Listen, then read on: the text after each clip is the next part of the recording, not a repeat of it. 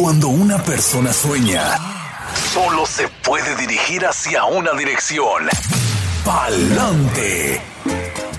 Hay miles de historias, algunas de sacrificio, otras de riesgo, pero también de superación, y una de ellas podría ser la tuya. Inmigración, sueños, retos y triunfos. Bienvenidos al programa Pa'lante mi gente, de la firma de abogados Vázquez en Servi. Así es, y le damos la bienvenida a la abogada Bárbara Vázquez. Un programa importante, un año importante, elecciones importantes. Abogada Bárbara, qué gusto escucharla. Muchísimas gracias, y muchísimas gracias por aquí sintonizar a nuestra programación de Palante, mi gente. Como siempre les recordamos que la información que reciben por este medio es de carácter general y no sustituye una consulta formal con un abogado que se especialice en la materia de inmigración. Hoy día vamos a estar hablando sobre las elecciones de este año 2020 y el panorama político con respecto a inmigración, un tema que creo que me hicieron una pregunta relacionada a esto en la programación del martes pasado y entonces decidí, bueno, déjeme ver qué diferencia entre los candidatos con respecto al ámbito migratorio. Sabemos que la administración Trump ha salido muy fuerte contra la comunidad inmigrante y la comunidad en este país ha vivido situaciones muy difíciles tras la implementación de políticas antimigrante que buscan limitar no tan solo la inmigración ilegal, pero también la inmigración legal. Actualmente estamos en un proceso de elegir entre Trump y Biden como presidente por los próximos cuatro años. Las diferencias en políticas migratorias entre Trump y el candidato demócrata Joe Biden son significantes, en nuestra opinión. Y aunque la lista de políticas migratorias a seguir que voy a compartir con ustedes no es exhaustiva, pensamos que estos son los puntos más contundentes que definen lo que es el panorama político que nos podría esperar con respecto al ámbito migratorio, dependiendo en qué candidato gane en noviembre.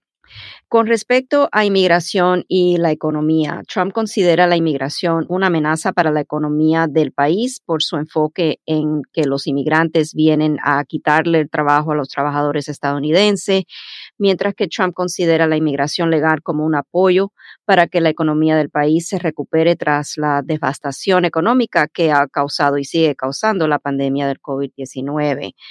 Con respecto a la reforma migratoria, Trump no tiene ningún plan para introducir una reforma migratoria y se espera que si es reelegido como presidente seguirá con sus políticas fuertes contra los inmigrantes que se encuentran en el país de manera irregular.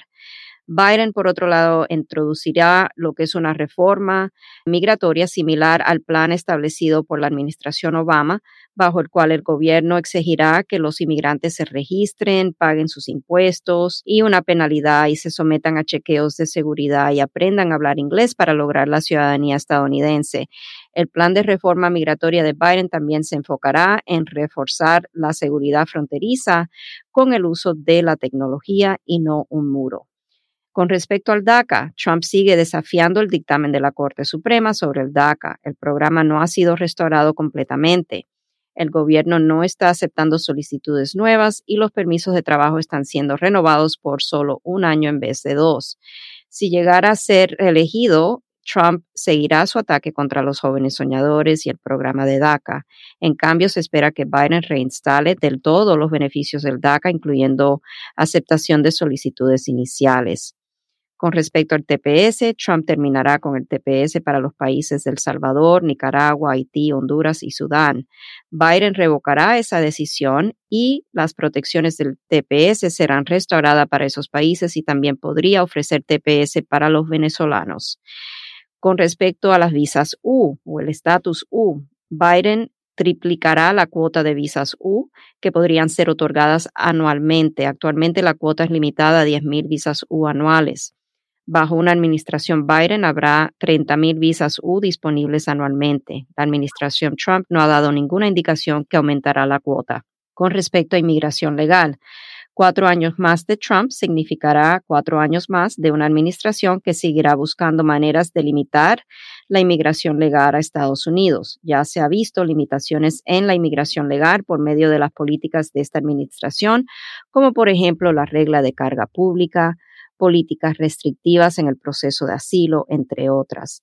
Biden considera la inmigración legal como una manera de apoyar el bienestar de la economía estadounidense y por esto su plan incluye incrementar la disponibilidad de visas familiares y laborales. El tema de ciudadanía por nacimiento, lo que en inglés se llama birthright citizenship, es otro punto donde los candidatos se ven bien diferentes. Al ser reelegido, la administración Trump seguirá atacando el derecho constitucional de ciudadanía estadounidense para personas nacidas en Estados Unidos, un derecho que es protegido bajo la 14 enmienda de la Constitución, sin importar que los padres estén en el país de manera indocumentada. Biden respetará la Constitución y los derechos de ciudadanía por nacimiento que han sido protegidos por más de 150 años tras la abolición de la esclavitud en este país. Estos son los puntos, Brenda, que pensamos donde los candidatos difieren más, donde se ve bien marcada la diferencia en lo que podríamos esperar en el ámbito migratorio, dependiendo obviamente de qué candidato quede elegido o tal vez reelegido. Entonces, estamos ansiosos porque ya estamos, creo que a que dos semanas más o menos. Más o menos. Sí, para que sea el día ya de final de las elecciones de este año. Y bueno, esperemos lo mejor. Bueno, esperemos lo mejor. Y obviamente, abogada, hay tantas cosas que la gente escucha, lo que se comparte, lo que leen. Son propuestas nada más. Y ahora sí, se está quitando de repente el traje de abogada necesariamente y más como madre, como mujer que participa activamente en la comunidad en general.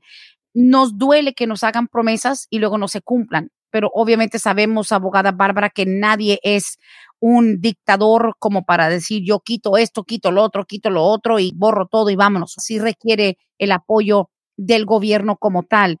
¿Qué tan factible es, digamos, que Trump logre quitar todo lo que quiere quitar, el TPS y el DACA y demás, y qué tan factible es que realmente Biden quiera implementar incrementos, por ejemplo, en el número de visa, o qué tan factible es que cada lado logre lo que quieren va a ser, por ejemplo, revocar las políticas antimigrantes del presidente Trump, por ejemplo, las directivas, cosas que él ha hecho por memorándum o directivas donde no ha tenido que atravesar por el proceso de legislación con el Congreso. Esas cosas yo creo que no van a ser tan difíciles para que Biden, si queda como presidente, pueda revocar, porque no hay nada de por medio, evitando que él diga, ok, esta es la posición que la administración Trump tomó sobre el DACA, yo voy a despedir o voy a quitar todo el litigio que está pendiente sobre el DACA y voy a cumplir con el dictamen de la Corte Suprema y voy a restaurar el DACA en su totalidad.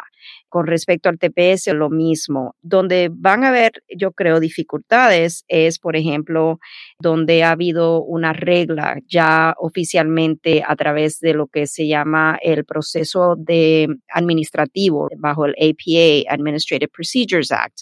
Bajo ese reglamento, donde hay ya una regla federal establecida, como por ejemplo en casos de carga pública, eso es una regla federal. Eso va a ser un poquito más difícil porque sí hay que atravesar a través de un proceso dar notificación al público, esperar el periodo de comentarios. Eso ya es un poco más difícil, al igual que si él va a querer hacer, por ejemplo, lo que es una reforma migratoria comprensiva, eso va a ser difícil también porque como acabas de decir, Brendan, él no va a ser un dictador, aquí no hay dictadores en este país, tiene que contar con el apoyo del Congreso, tiene que tener los votos necesarios para que esa legislación quede como ley. Serían propuestas de ley que él tendría que implementar. Claro. Abogada, y sabemos que también mucho de los comentarios que hace el actual presidente es para seguir alborotando o agradando a su base más conservadora, los más xenofóbicos, los que de pronto sienten que nadie merece estar aquí más que el americano blanco, de ojo claro, en fin.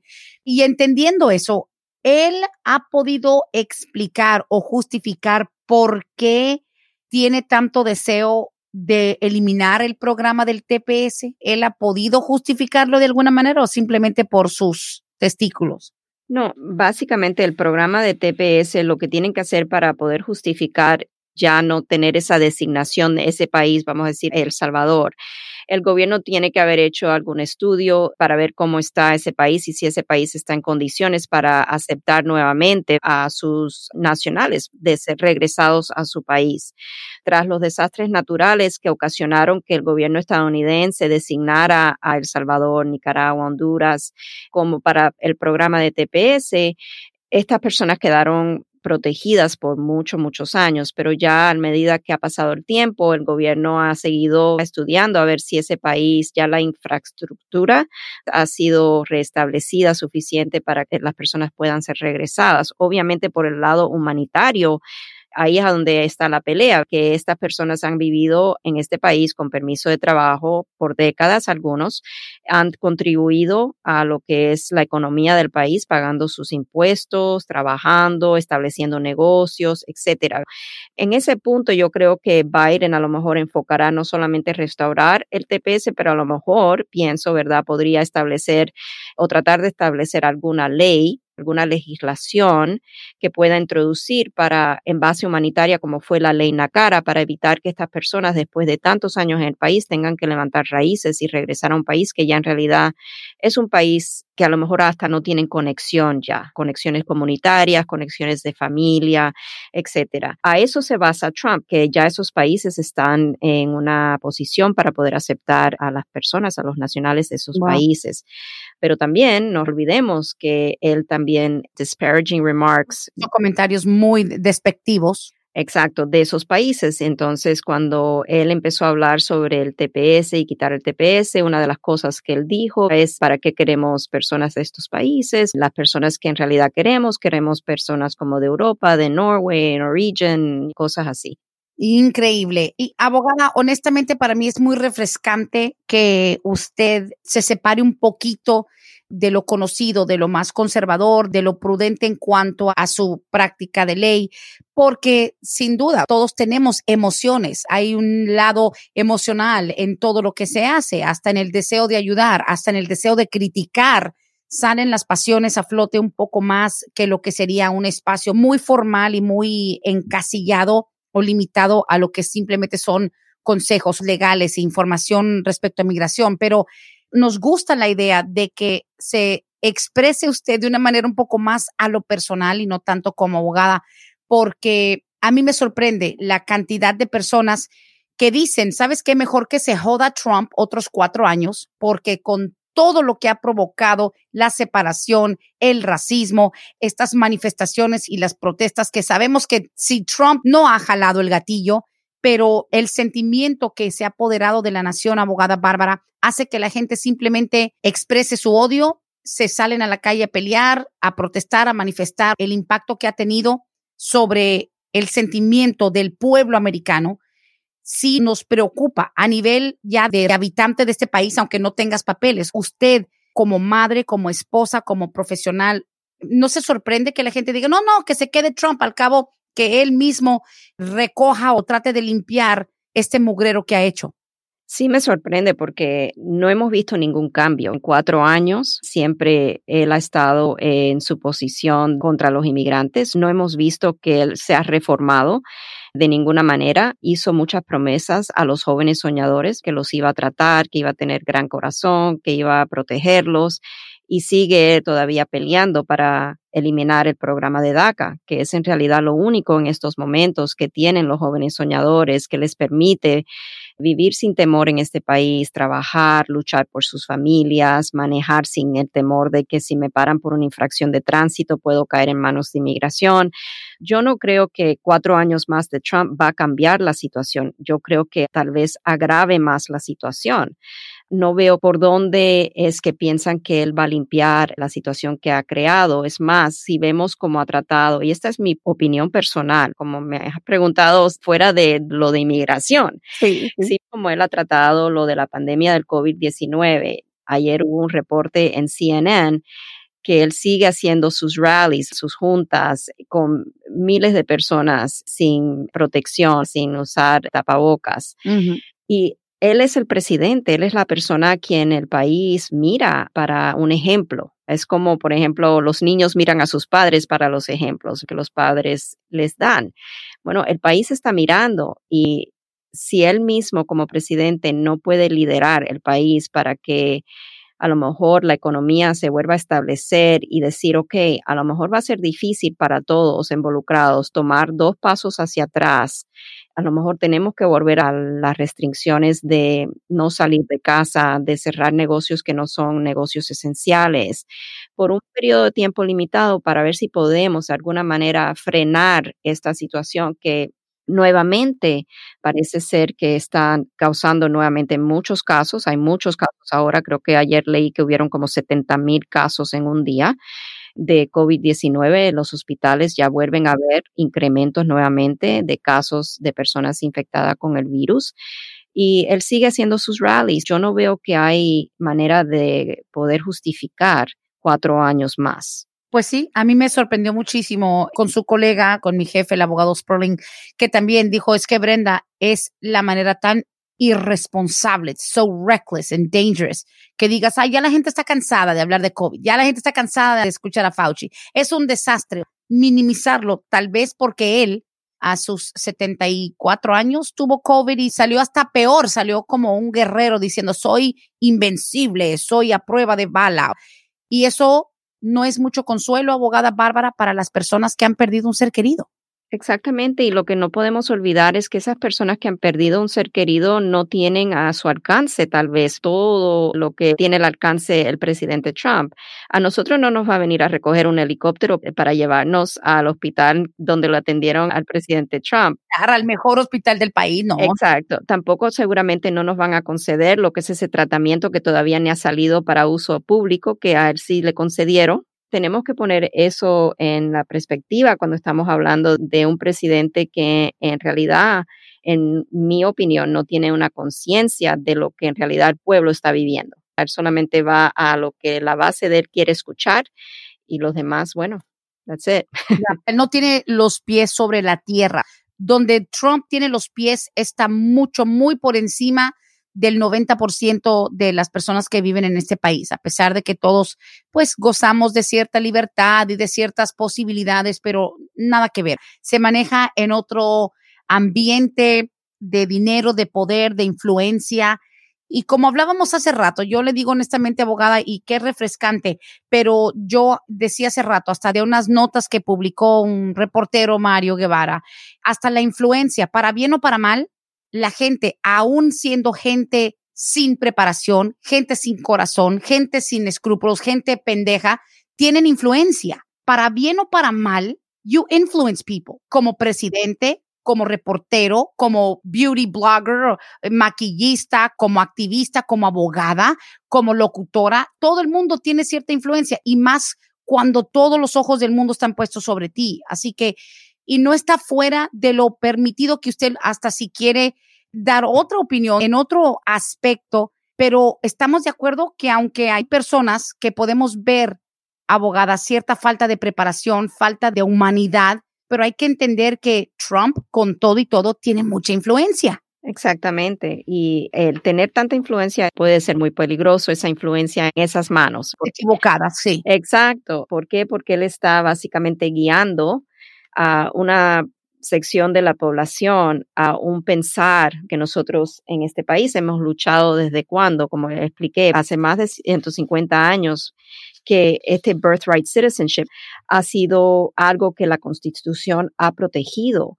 Y él siempre ha salido que básicamente diciendo que los hijos de padres indocumentados en este país no deben de tener el derecho a ciudadanía. Si estamos viendo que una persona política con tanta influencia como Trump piensa de esa manera, respalda lo que son políticas antimigrante.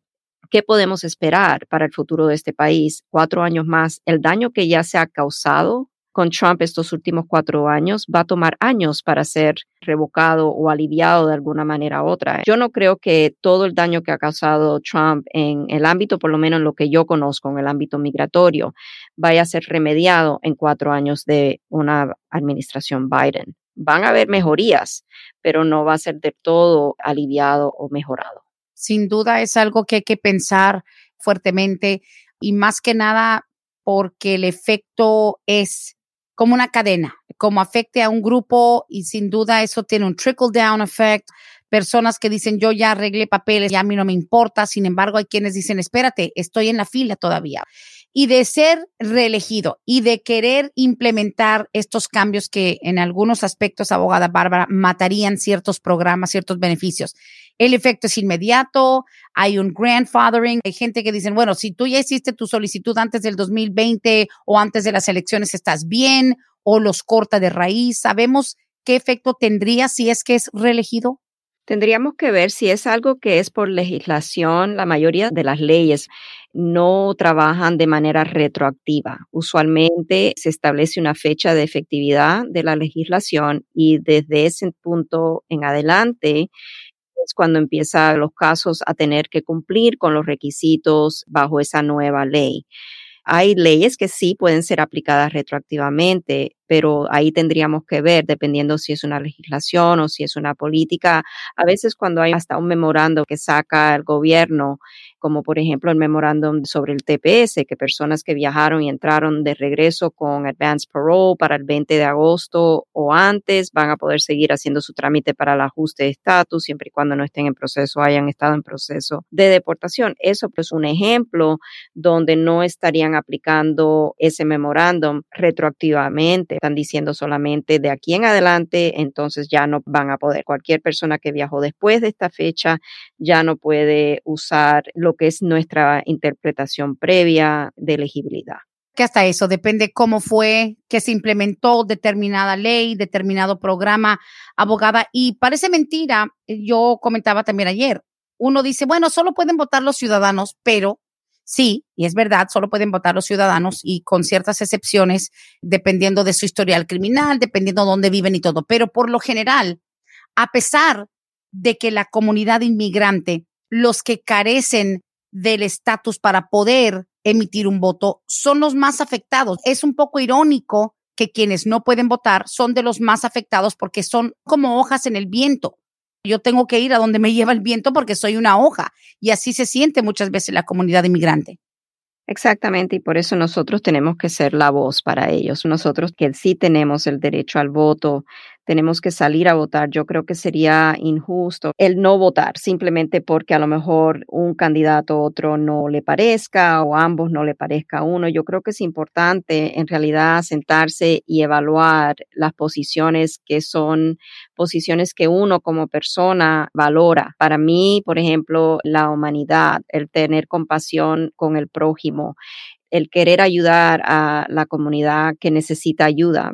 Esas cosas son valores y cuando yo me siento a evaluar, ok, qué candidato, aunque para mí no hay pregunta, pero me siento, yo le diría a las personas que sí tenemos el derecho al voto, voten por su conciencia, no necesariamente porque yo soy una persona que tengo un negocio, porque esa es otra parte, Brenda, que vemos, que las personas con negocio a lo mejor van por Trump porque le afectaría más el ir por Biden, lo que es el bottom line, lo que es su dinero, los impuestos que a lo mejor va a tener que pagar por tener negocio, etcétera.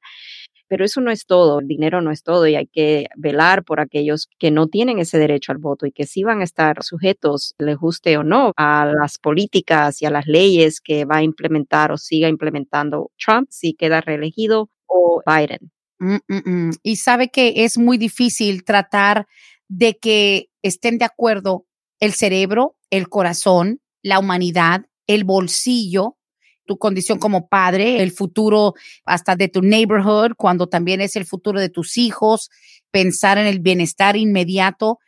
Hemos sido víctimas, abogada Bárbara, de promesas que desde Obama, las promesas que no se cumplen, las promesas que hacen que Juanito y Pedro y Guadalupe y Víctor y María y todo el mundo le diga a sus hijos, vota por fulano, mijo, vota por fulano para que nos arregle papeles.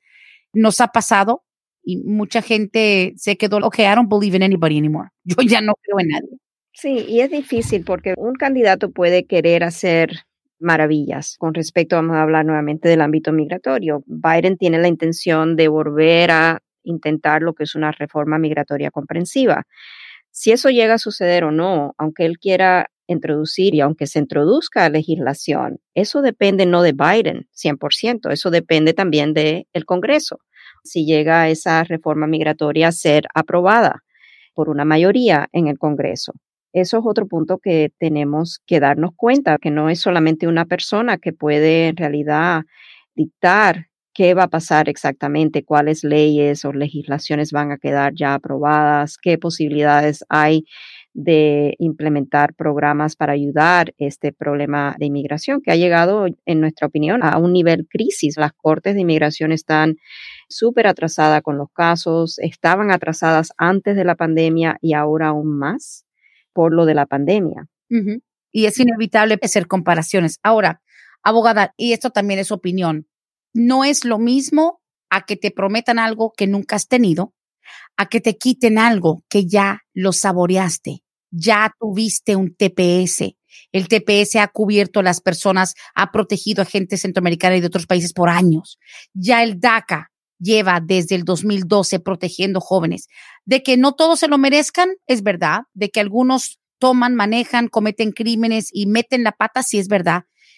Pero abogada, yo creo que nadie está preparado para que de repente a tus hijos que tienen DACA, que vinieron aquí en tus brazos de meses o de un año, de cinco añitos, que son estudiados, universitarios, hasta médicos e ingenieros con DACA, nadie está preparado para que le quiten eso. Exactamente. Y esa es una de las cosas que tenemos que nosotros recordar cuando vayamos a las urnas a votar, que hay personas en nuestra comunidad, como los jóvenes soñadores, que han sido trabajadores esenciales durante esta pandemia. Ellos han estado en las líneas, en los trenches. En la trinchera, en la primera fila. Exacto, tratando de ayudar a la población en este país en casos de COVID. Y estas personas están a riesgo. Si siguen cuatro años más de Trump, a que el DACA, bueno, no de un día a otro, pero de repente puede quedar esta persona desamparada.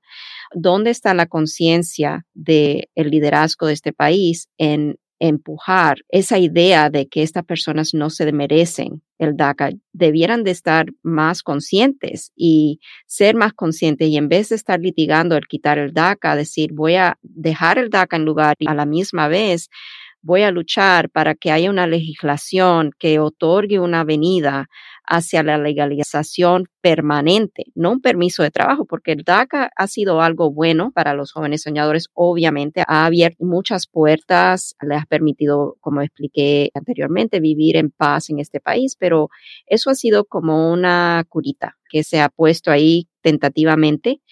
Necesitamos algo más permanente para estos jóvenes soñadores que en realidad sin culpa de ellos fueron traídos a este país para un porvenir mejor en búsqueda de sus padres, buscando un porvenir mejor para sus hijos. Definitivamente va a ser algo histórico. Como le digo, me preocupa no nada más lo que no nos quieren dar, me preocupa lo que nos quieren quitar. Eso se me hace todavía mucho más arbitrario porque, no sé, ha sido muy evidente el odio, el racismo, esto sí también es opinión personal, por los comentarios. Mucha gente dice, pues lo admiro más porque por lo menos el enemigo te está mostrando lo que siente por ti, no te está mintiendo, no te está engañando, diciendo yo amo a todos, claro, lo puede decir, pero sus comentarios off the cuff, cuando son improvisados, cuando son lo que le nace en el momento, nos demuestra todo lo contrario. Entonces, tomando en cuenta esto para las personas que a lo mejor sí, todavía tienen la oportunidad, abogada Bárbara, de hablar con sus amigos, de hablar con compañeros, de hablar con sus hijos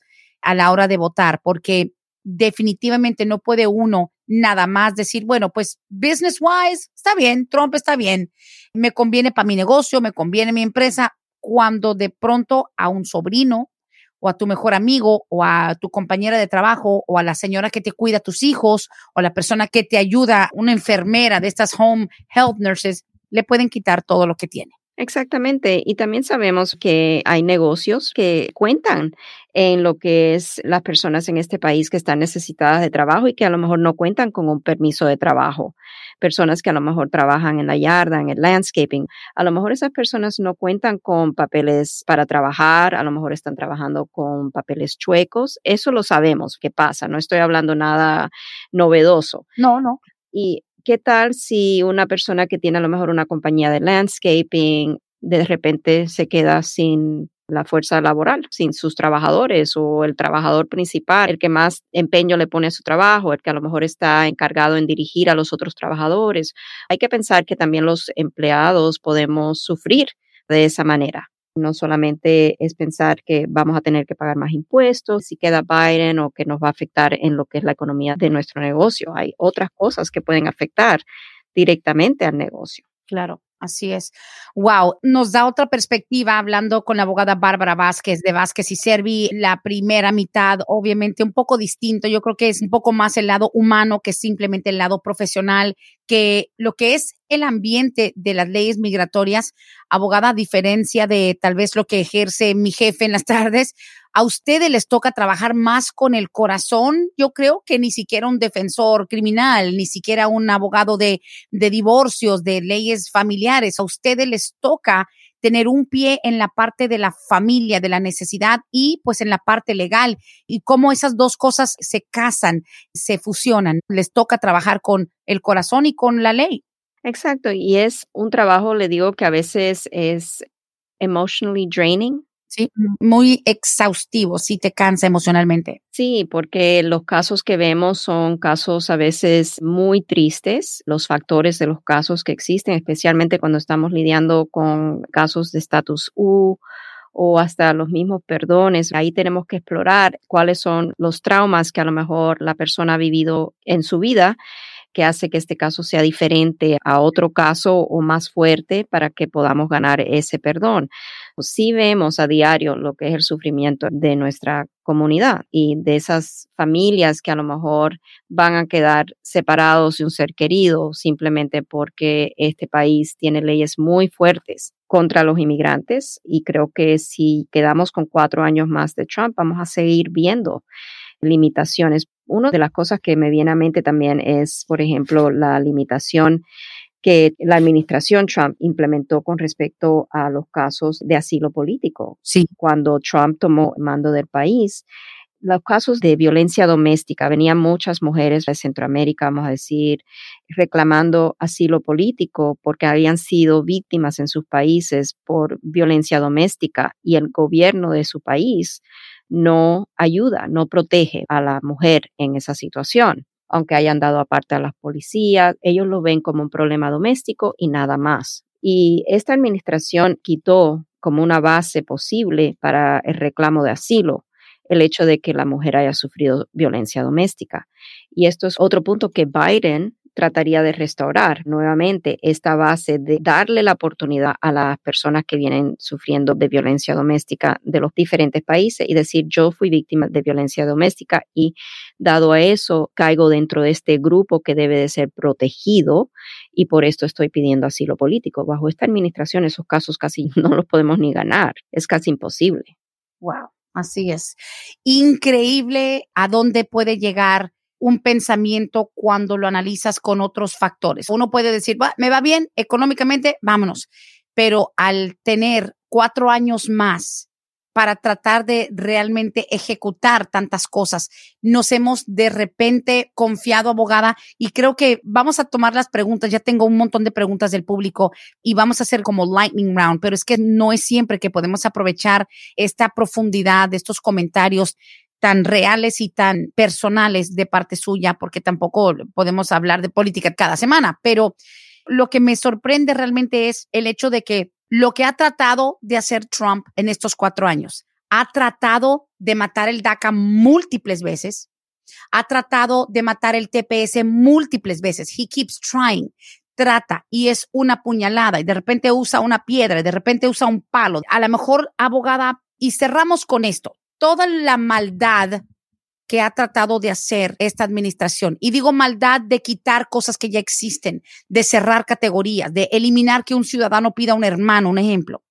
Porque para nosotros como familia de inmigrantes es daño, tal vez para los blancos es que bueno, cierren la frontera, ya hay mucho mexicano aquí, mucho africano, mucho chino, mucho whatever. Si en cuatro años Donald Trump no ha logrado hacernos esa estocada mortal, ese golpe mortal al DACA, al TPS, a otros programas. Se le podrían dar cuatro años más para seguirlo intentando si es elegido, digamos, ¿Será que nos confiamos como la Corte Suprema siempre viene y nos salva el trasero? The Supreme Court bloqueó tal cosa. Un juez en California bloqueó tal cosa. Literal, le están poniendo curitas a todas las puñaladas que Trump le está dando a ciertos programas. ¿Será que nos confiamos de que, ay, he's not going to be able to do it? La Corte Suprema siempre viene y nos salva el trasero. Sí, entiendo. Definitivamente eso ha sucedido en varios diferentes casos, pero tenemos que recordar que están ahora por tratar de poner a una jueza que va a ser, en nuestra opinión, totalmente una jueza súper conservadora, partidaria de Trump, vamos a decir. Y si eso llegase a pasar y queda Trump por cuatro años más, yo creo que no vamos a ver tantos dictámenes favorables. Yo creo que la balanza puede caer negativamente contra lo que sería el DACA, contra otras políticas que Trump sigue tratando de eliminar, imponer también.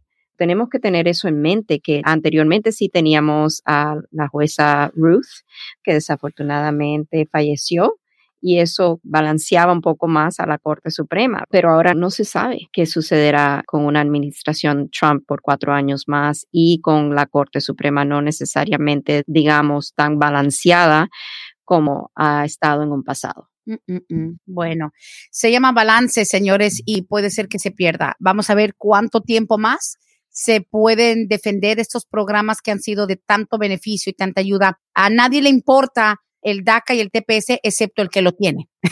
Eso sí hay que recordar. Nadie sabe lo que vale el DACA, excepto el que lo tiene o el que tiene sus hijos con el DACA, que han sido profesionales. Ahora, de que hay algunos que son delincuentes, claro, pues delincuentes hay en cualquier rango. Nadie sabe lo que vale un TPS, excepto tal vez un salvadoreño, un, hondureño, la gente que ha podido aprovecharlo. Hay que tomar muy en cuenta el efecto en cadena de lo que pueden ser estas elecciones de aquí a 15 días con la abogada Bárbara Vázquez. Arrancamos con las preguntas del público. Abogada, tengo una pregunta un poquito detallada, me lo mandan por Facebook Inbox. Es un señor hondureño, entró indocumentado hace 26 años y me dice, yo tengo un hermano que tiene 22 años que es nacido aquí. Yo tengo 28, yo llegué indocumentado con mis padres y yo estoy naturalizado mi hermano de 22 no gana suficiente porque está estudiando, tiene un trabajo part-time. Yo que soy naturalizado con 28 años, me conviene pedir a mi papá, yo tengo mejor trabajo, pero tengo familia, soy casado y tengo dos niños, o le conviene más a mi hermano que nació aquí. Un señor hondureño entró indocumentado hace 26 años. A él le conviene que lo pida su hijo de 22 que está en la universidad o le conviene que lo pida su hijo de 28 que se naturalizó no importa que el hijo que se haya naturalizado no sea nacido aquí. Yo creo que ahí hay mucho énfasis en esa parte. Lo que va a importar aquí va a ser lo que es el ingreso de ese hijo de 28 años que ya es ciudadano estadounidense por naturalización.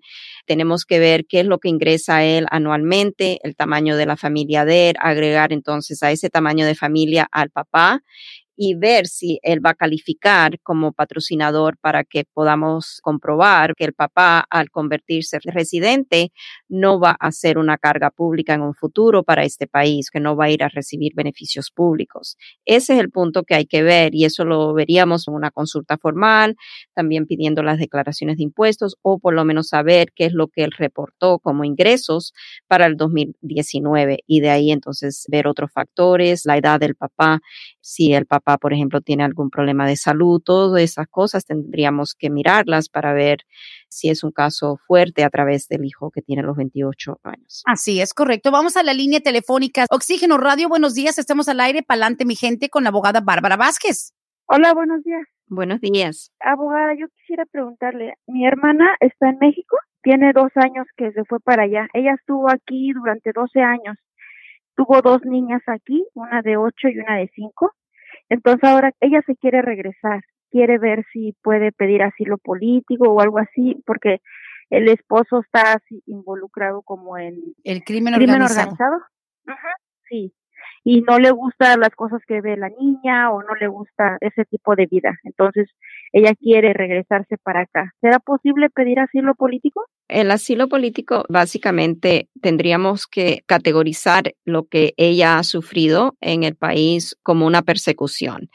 Ahí es a donde va a estar el punto difícil, que tenemos que decir que dado al involucramiento del esposo en el crimen organizado, que ella va a sufrir persecución en un futuro o que ya ha sido perseguida en un pasado, dado a ese nexus con el esposo, estar casada ella con una persona que se involucra en el crimen organizado. No quiero decirle que no es posible. Lo que tenemos que tomar en cuenta es que los casos de asilo son bien difíciles de ganar, en particular en casos donde a lo mejor no ha sufrido ella ningún problema por el involucramiento del esposo en ese crimen organizado. A lo mejor es el temor que ella tiene de a lo mejor en un futuro sufrir ese delito, pero ella va a tener la carga de la prueba, de no solamente decir, pero comprobar que si efectivamente ella ha sido ya perseguida o será perseguida al ser regresada a su país. Sí. Oh. ¿Y ella a dónde tendría que ir como para empezar un proceso así? El asilo político usualmente se pide la persona estando ya aquí o en la frontera. Si ella se entrega a las autoridades en la frontera, tendría que pasar lo que es un temor creíble. Y de ahí entonces las autoridades pueden decidir dejarla en libertad mientras procede su caso de asilo político o puede ser la persona detenida indefinidamente hasta que el proceso termine. Hay que tomar esas cosas en cuenta. Hay un proceso de refugio también que se podría tal vez hacer a través de la embajada americana, pero ya eso yo diría que ahí le tendría que recomendar a alguien que trabaje en nuestra firma esos casos para que le pueda dar más información.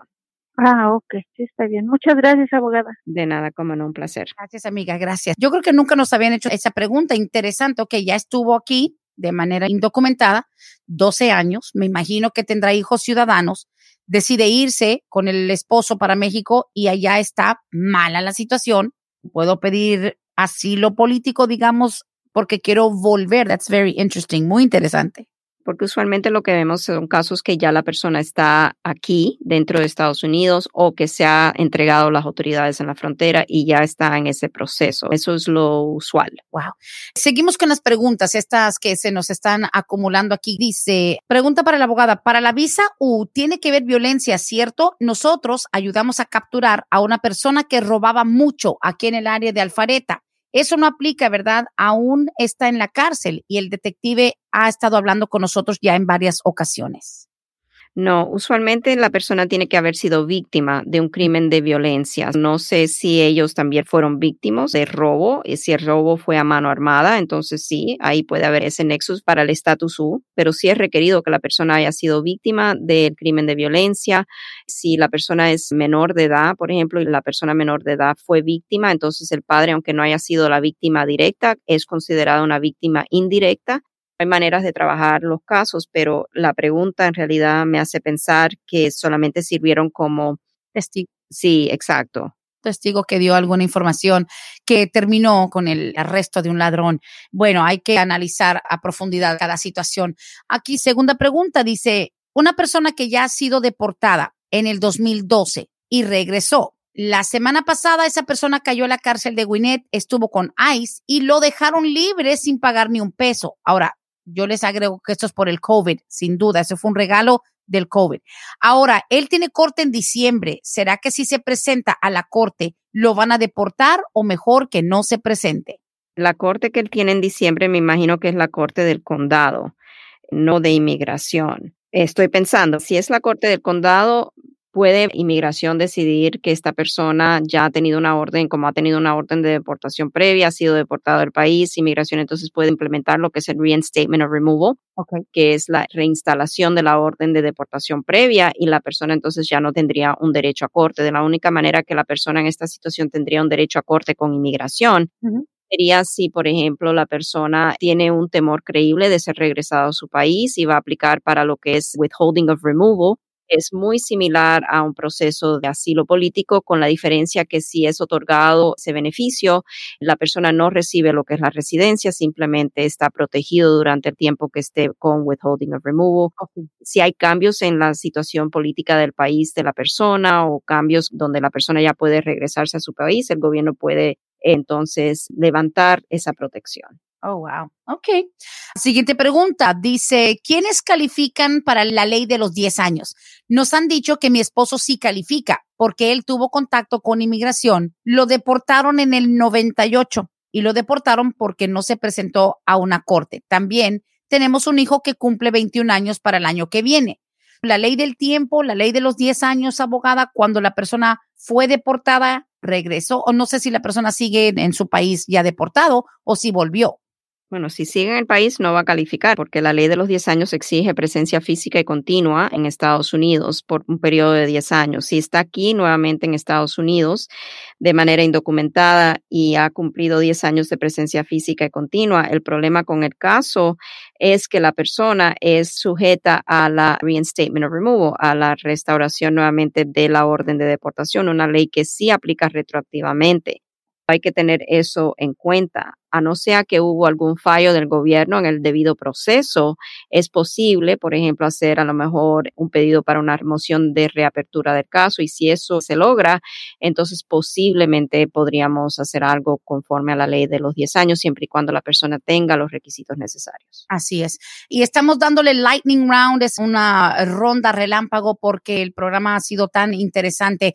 Dice, a ver, yo hice la pregunta hace dos semanas, lamentablemente no escuché. Bueno, cuando uno arregla en su país de origen y está casado con americano, ¿cuándo es cuando se hace la aplicación para la ciudadanía americana? ¿Cuándo se le sella la visa del pasaporte o la fecha de cuando mandan la residencia? Creo que sí nos habían hecho la pregunta. It was formulated a little different. No es la fecha en el pasaporte, porque esa fecha del pasaporte le da a la persona seis meses para entrar a Estados Unidos.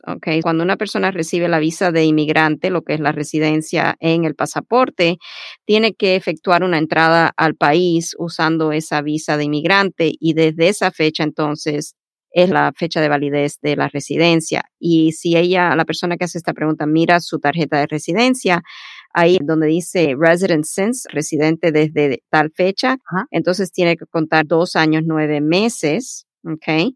Para ser elegible a aplicar a la ciudadanía. Ahí está. Voy que eso va a ser la fecha que está resident since. Siguiente pregunta dice, ¿cuáles son los requisitos para una I-130 cuando el peticionario es un hijo que acaba de cumplir 21 años y está en las Fuerzas Armadas de este país? Ahora le pregunté hace rato Obvio, ¿de qué manera entró el padre o la madre? Dice, entró sin inspección. ¿Cuál es el proceso? Los requisitos para la I-130 con un hijo que acaba de cumplir 21 años, está en las Fuerzas Armadas y padre o madre entraron sin papeles. Hay una lista de documentos que nosotros siempre enviamos a los clientes prospectivos indicándole cuáles son esos documentos que necesitamos, pero por lo general para cualquier solicitud I-130 hay que establecer la relación familiar. En este caso sería el acta de nacimiento, por ejemplo, del hijo donde aparezcan los papás y los nombres de los papás y eso sería uno de los datos que el gobierno va a exigir. Ahora, en este caso, lo que es interesante a lo mejor es buscar la manera de pedir lo que es un parole in place. Los padres indican que entraron de manera indocumentada a Estados Unidos. Si ganamos el pedido del parole in place por el hijo estar en el ejército, entonces eso pone a estos padres en una posición muy positiva porque podríamos entonces hacer el trámite para el ajuste de estatus aquí dentro del país, no obstante a que entraron de manera irregular. Ok, muy bien, ahí está dándole seguimiento a más preguntas. Rapidito dice, yo tengo un hijo ciudadano de 21 años y yo ya tengo 20 años continuos aquí, pero en el 95 fui deportada en una redada en mi trabajo y yo regresé a los Estados Unidos después de 15 días. ¿Puedo arreglar mi situación? Mi esposo es residente legal y es padre de mi hijo ciudadano. En este caso, ella dice que fue deportada en el 95. Sabemos que el reingresar tras la deportación no necesariamente va a excluir la posibilidad de hacer un trámite para la residencia, dado a que si ella reingresó a Estados Unidos antes de que tomara efecto lo que es la nueva ley, que fue el primero de abril del 97, tal vez podemos hacer algo ahí. Lo que me preocupa es el hecho de que retroactivamente la ley de reinstatement of removal aplica, no importando si fue un caso de deportación o un caso de remoción. Esto quiere decir que al introducir una solicitud tenemos que manejar la situación cuidadosamente, explorar si no va a tener ningún impedimento, porque esa es la preocupación en todos casos donde existe una orden de deportación. El hecho de que el gobierno puede, dado que ella se encuentra nuevamente en Estados Unidos de manera indocumentada, implementar lo que es la restauración de la orden de deportación previa. yo creo que vale la pena una consulta formal para explorar todos los factores. Cuando hay deportación en un caso es muy difícil darle un sí o un no sin mirar más profundamente. Muy bien. Y para finalizar, aquí estamos con otras preguntas. Van a tener que esperar estas tres o cuatro que están llegando hasta la próxima semana. La última por Facebook. Mi familiar tuvo salida voluntaria. Salió de Estados Unidos, pero con lo de la pandemia encontró cerradas las oficinas de migración y no pudo comprobar que salió ya regresó. La duda que tengo yo es que puso mi dirección. Yo o mi familia estamos en riesgo de que venga inmigración a buscarlo. Gracias. Pero puso la dirección dónde? No sé. Porque no dice, si no pudo reportar que salió de Estados Unidos voluntariamente, a lo mejor puso la dirección cuando estuvo en el proceso de salida voluntaria, el gobierno tendría que saber que él reingresó a Estados Unidos de manera indocumentada son muchos lazos que tienen que conectar para entonces ir a dar con la persona.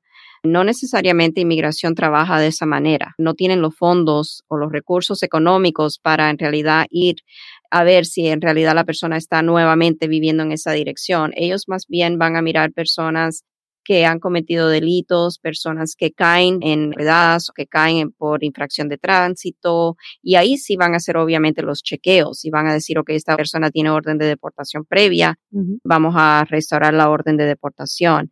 Riesgo que corre la persona que a lo mejor le está dando techo a esta persona, no veo riesgo en realidad porque no hay en realidad nada que hemos visto recién donde la persona en esa situación va a quedar perjudicada. Bueno, hasta que no veamos lo que van a hacer en cuatro años más, si es que nos toca, porque hasta eso. Imagínense que conviertan en delito tener indocumentados en tu casa o vivir con uno o transportarlo, porque eso también se estuvo manejando un tiempo de que si te detienen y tú tienes papeles y tú llevas unos indocumentados, aunque sea para el trabajo, les estás dando un ride. Imagínense, de ser posible que se le cumplan los deseos más oscuros a esta presidencia también sería ilegal hasta ser amigo de una persona sin estatus. Honestamente me provoca bastante preocupación que no tomemos en cuenta que lo que no se pudo hacer en cuatro años, en los primeros cuatro, podría intentar hacerlo en los segundos cuatro años. Esperemos que eso tenga remedio. Abogada Bárbara, increíble el programa de hoy. Gracias por abrirnos un poquito el espacio un poco ya más personal, como opinando de algo que tiene un efecto tan enorme en este país al que las personas aspiran llegar, incluso hasta se arriesgan, arriesgan su vida por llegar a este país. Y me resulta muy triste que no lo tomen en cuenta personas que tienen mucho poder y mucha influencia, pero nada, nos encantó escuchar la abogada, no sé si quiere agregar algo más antes de cerrar. No, simplemente quería darle las gracias por darme la oportunidad de opinar. Muy importante para mí. Yo sé que estas dos semanas van a ser intensas, por lo menos yo ya me estoy sintiendo un poco nerviosa y voy a estar pegada al televisor. Creo que el jueves, ¿verdad? Tenemos el debate Sí. Eso va a estar muy bueno, pienso. Vamos a ver si no será otra vez otro caos como fue el primer debate. Espero que no. no sé. Tengo entendido que le van a aplicar la función de mute para poder callarle el micrófono al que no sabe callarse.